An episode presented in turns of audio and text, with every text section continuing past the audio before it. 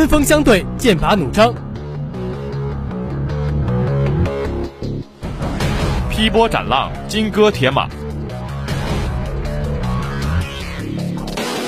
跌宕起伏，精彩纷呈。通经博古，扣人心弦。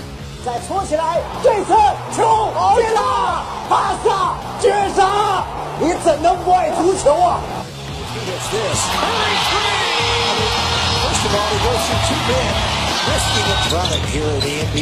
最新资讯尽在掌握。中国选手武大靖以三十九秒五八四的成绩打破世界纪录，为中国队获得。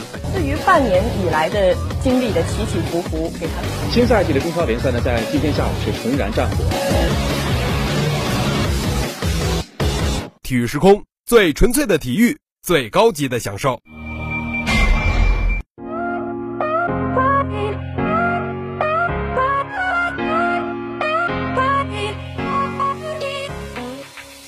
位收音机前以及音柱下的江大听友们，大家下午好！又到了每周二下午的体育时空时间了，我是跳跳，我是小凯。哎呀，又是一年毕业季。是啊。学校里到处都是穿着学士服拍毕业照的学姐学长。其实我感觉这四年真的挺快的，你看我一眨眼两年就已经过去了，马上啊也要退台喽。哎，别这么说，我们还有很长的相处时间呢。而且就算退台了，也可以经常回来嘛。说的对，天然网吧它不香吗？可不是嘛。再说了，这些真的还很遥远。你与其在这多愁善感，不如好好享受当下吧。来讲讲吧，最近干啥了呀？你这话说的怎么像审问犯人一样？没有没有没有，跳姐请讲。最近就是写各种作业，这不是马上就要期末了吗？各种论文 PPT 啊，快把我淹没了。跳姐振作起来，坚持就是胜利。嗯，坚持就是胜利。所以现在快点把节目这事儿给搞定吧。怎么感觉你像在闯关一样呀？这关结束了就闯下一关，可不是吗？废话少说，这就进入我们的第一板块——赛况扫描。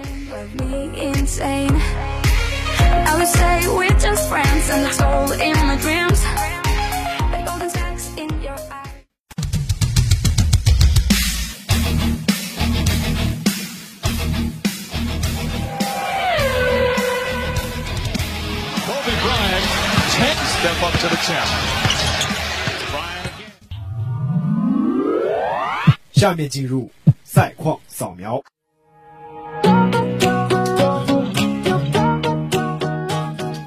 首先来看足球，北京时间五月三十日，欧冠决赛，曼城对线切尔西。上半场比赛，哈弗茨踢进制胜金球。下半场比赛，双方无人进球，最终全场比赛结束，切尔西一比零战胜曼城，时隔九年再夺欧冠。同日，世预赛火热进行，关岛对阵中国。上半场比赛，埃文斯黄牌，吴磊进球，吴曦传射进球。下半场比赛，吴磊梅开二度，阿兰首秀双响。最终全场比赛结束，国足七比零战胜关岛。下面让我们把目光投向大洋彼岸的 NBA 赛场。北京时间五月三十日，爵士客场以一百二十一比一百一十一战胜灰熊。爵士方面，米切尔二十九分五助攻，康利二十七分五篮板八助攻，戈贝尔十五分十二篮板。灰熊方面，莫兰特二十八分七助攻，布鲁克斯二十七分，阿伦十七分。北京时间五月三十一日，老鹰主场以一百一十三比九十六战胜尼克斯。老鹰方面，克雷杨二十七分九助攻，柯林斯二十二分八篮板，加里纳利二十一分四篮板。尼克斯方面，兰德尔二十三分十篮板七助攻两抢断，阿 J 巴雷特二十一分六篮板四助攻两抢断，罗斯十八分六个助攻。同日，太阳客场以一百比九十二战胜湖人。太阳方面，保罗十八分三篮板九助攻三抢断，布克十七分七篮板五助攻，克劳德十七分七篮板四助攻两抢断。湖人方面，詹姆斯二十五分十二篮板六助攻，加索尔十二分八篮板三助攻三封盖，库兹马十一分四个篮板。下面进入热点追踪。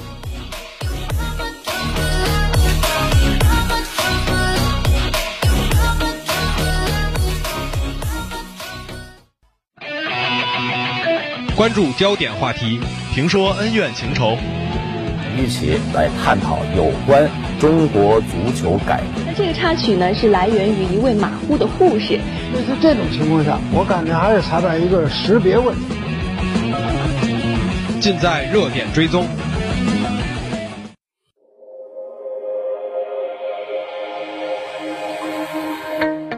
欢迎来到热点追踪。他球风低调，他数据逆天，他就是霍勒迪。这个男人给雄鹿复仇带来了底气。那么今天的热点追踪，快来和跳跳小凯一起看看究竟是为什么吧。雄鹿干脆利落的在迈阿密拿下热火，巴克利甚至在直播间拿出扫把，明示雄鹿即将横扫热火。去年东部半决赛，雄鹿被热火打了个焦头烂额。今年找回场子，确实是扬眉吐气了。而不难看出，雄鹿今年的阵容与去年相比，最明显的变化在于把布莱德索换成了霍勒迪，更准确的说是把布莱德索升级成了霍勒迪。雄鹿去年敢于下注霍勒迪，也得到了丰厚的回报。霍勒迪不负众望，成为了这轮系列赛交西热火的关键先生。和热火三次交手下来，霍勒迪的正负值总计高达正八十八分，是双方球员最高。而与他位置相对应的吉米巴特勒，正负值却只有负六十八分，是双方最低的球员。在雄鹿三比零拿下系列赛赛点的关键战，霍勒迪不仅连续两场传出十加助攻，成为自二零零一年的卡塞尔以来，雄鹿首位在季后赛背靠背十加助攻的球员。他单场正四十一分的正负值，更是刷新了1997年之后雄鹿季后赛的队史纪录。这些数据浓缩成一句话，那便是霍勒迪已成为本轮系列赛帮助雄鹿制裁热火的那个人。那霍勒迪到底将怎样协助雄鹿复仇呢？在主力对主力的常规时间段，霍勒迪常常收敛锋芒，以第三强点的身份支援雄鹿，以字母哥为核心展开进攻。保持常规时间的对位优势，从过去两年雄鹿的季后赛表现可以看出，他们实在是缺少遇强则强的品质，是一支彻头彻尾的常规赛虐菜球队。每当遇到作风强硬的球队，比如一九年有伦纳德的猛龙，二零年有巴特勒的热火，他们就一下成了纸老虎。过去两个赛季，敌人对付雄鹿的关键在于提高比赛强度。压迫字母哥和米德尔顿，逼其他球员接管比赛，然后就等着雄鹿自行溃败。缺少投篮的字母哥一被夹击就成了软脚虾，米德尔顿看似关键球无敌，实际上还是松散。只要比赛强度一上来，雄鹿二十二号球员拉胯的时候可并不少。一九年的猛龙和二零年的热火都抓住了雄鹿这一弱点，给予了他们精准打击。而现在有了霍勒迪兜底，让对手无法针对这一弱点伤害雄鹿。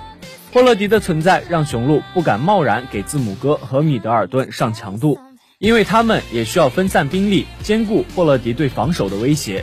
这就令雄鹿保持每个位置单对单的压制优势。至少在字母哥这个强点上，全联盟又有几个人能和他对位时占上风呢？所以，今年的字母哥在热火的防线面前一反常态，变得凶猛无比。霍勒迪的存在解放了进攻端字母哥几乎无敌的对位优势，这是主力对位的时间段里霍勒迪的贡献。而在轮换衔接段，霍勒迪则转而扮演球队核心，带领第二阵容冲分，拉开与对手的差距，为雄鹿的对位优势多一份保险。系列赛季二，雄鹿首节将近五十分的壮举令人印象深刻。当雄鹿换上替补，正是他们最有得分爆发力的时候。此时，雄鹿的进攻风格往往会从字母哥的一对一切换成霍勒迪带替补的一星四射，用快速的三分雨压制对手。而这样的奇袭总令热火措手不及。从轮换的构成不难看出，霍勒迪带队的时候，往往身边都配置了投手礼炮团。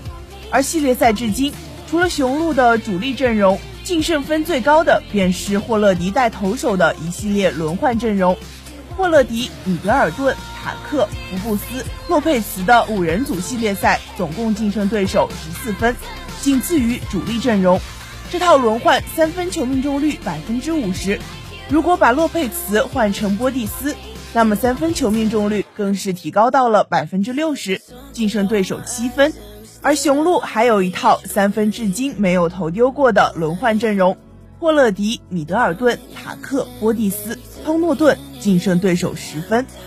霍勒迪能够背靠背拿下十架助攻，和现阶段带领投手群冲分有很大的关系，但两者也是相辅相成的作用。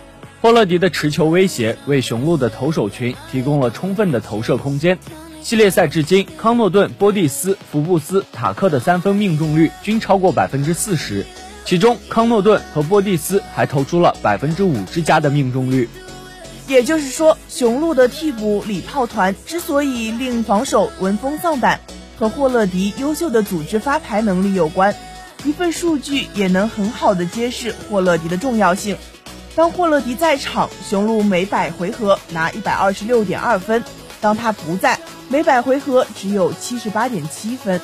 总而言之，霍勒迪的存在令雄鹿可以和热火田忌赛马，逼迫对方用主力部队亲自和本方第二阵容交手，增加对手主力队员的消耗。如果对方不接招，那么就看着现阶段被雄鹿收割吧。热火最近两场的溃败，也就是博弈失败的后果。不难看出，霍勒迪的到来激发了雄鹿的化学反应。也令字母哥有了真正 MVP 的样子，所以球迷们是否可以在这个雄鹿把热火打得七零八落的时刻，大胆的期待冠军了呢？那么今天的热点追踪就到这里，下面进入体育大杂烩儿。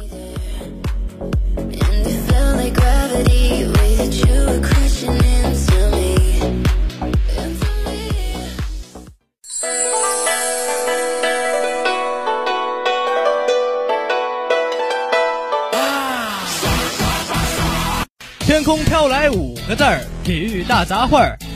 大杂烩儿里有什么？那可有不少。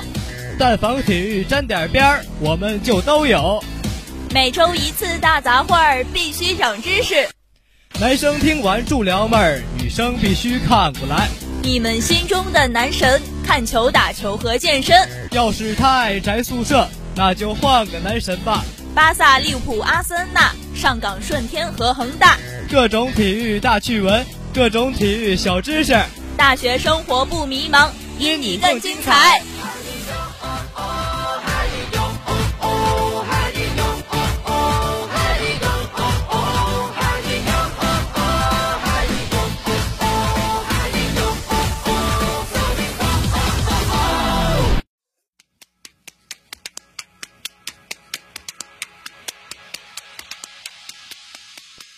欢迎来到体育大杂烩儿。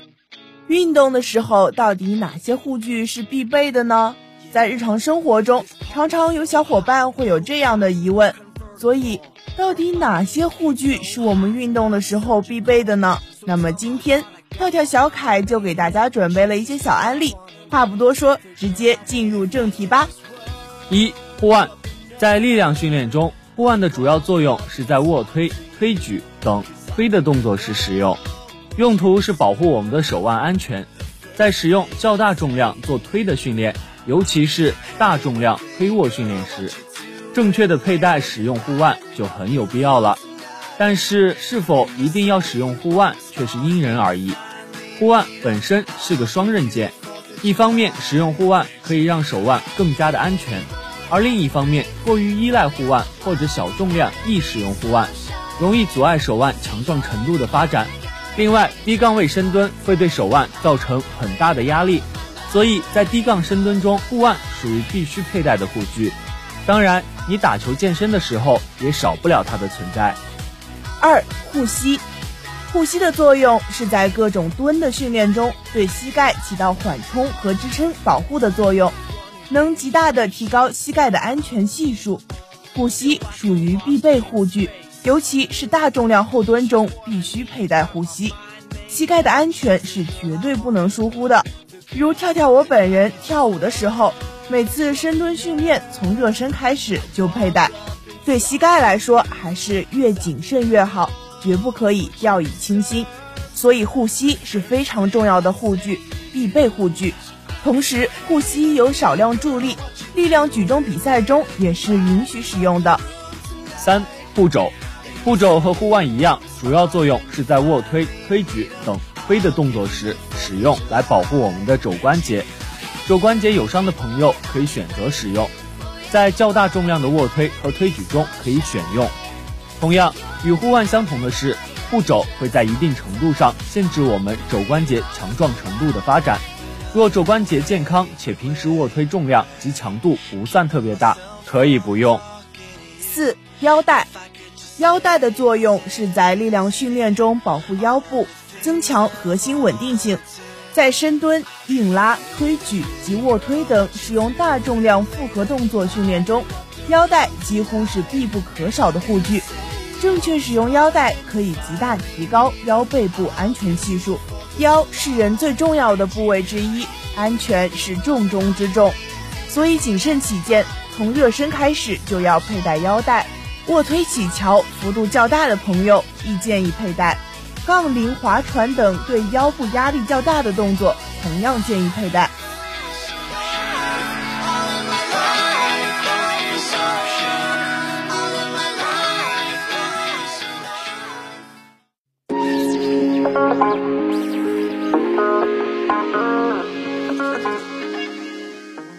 到毕业，我们昨天举办的 GBT 送毕仪式也算是圆满落幕了。是的，天知道我们为了学那支舞掉了多少头发呀！好家伙，我跳舞是流汗，轮到你们身上就是秃头了，就这么费脑子？可不是嘛，你不懂。哦，我不懂，我不懂。说实话，你们的节目也真的挺搞笑的，手动好评。哎呀，他们那些老家伙啊，喜欢就好。我们呢，就是希望他们在学校最后的这段时间里啊，脑海里广播台的印象也是快乐活泼的。那是肯定的，谁让我们台里都是这么一群可爱的小孩子们呢？对了对了，跳，你看《速度与激情》了吗？看了呀，你觉得怎么样呢？啊，我还没来得及看完呢，只看了一点点。最近太忙了，好看吗？我认为啊，相比于之前的几部。虽然视觉上冲击很大，但是故事情节有点老套，而且飞上太空这也太离谱了吧！我当时坐在电影院里都震惊了。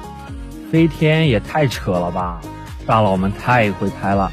是是是，别骂了别骂了，我们还是结束这个话题吧，不然待会儿小塔要来投诉我们体育节目做电影了。笑死，跳姐你还怕他？谁不害怕 GTG 呀？顶不住顶不住。好了，今天刚好是六一，在这里就祝江大的宝宝们六一快乐，天天开心。那我们今天的体育时空到这里也就全部结束了。如果您对我们的节目有什么意见或者建议的话，欢迎关注江苏大学广播台官方微博和我们的微信公众号 UJSGBT 和我们交流互动。您还可以在蜻蜓 FM 和网易云音乐回听我们的节目。我是小凯，我是跳跳，我们下期节目时间再见啦，拜拜，拜拜。nothing more than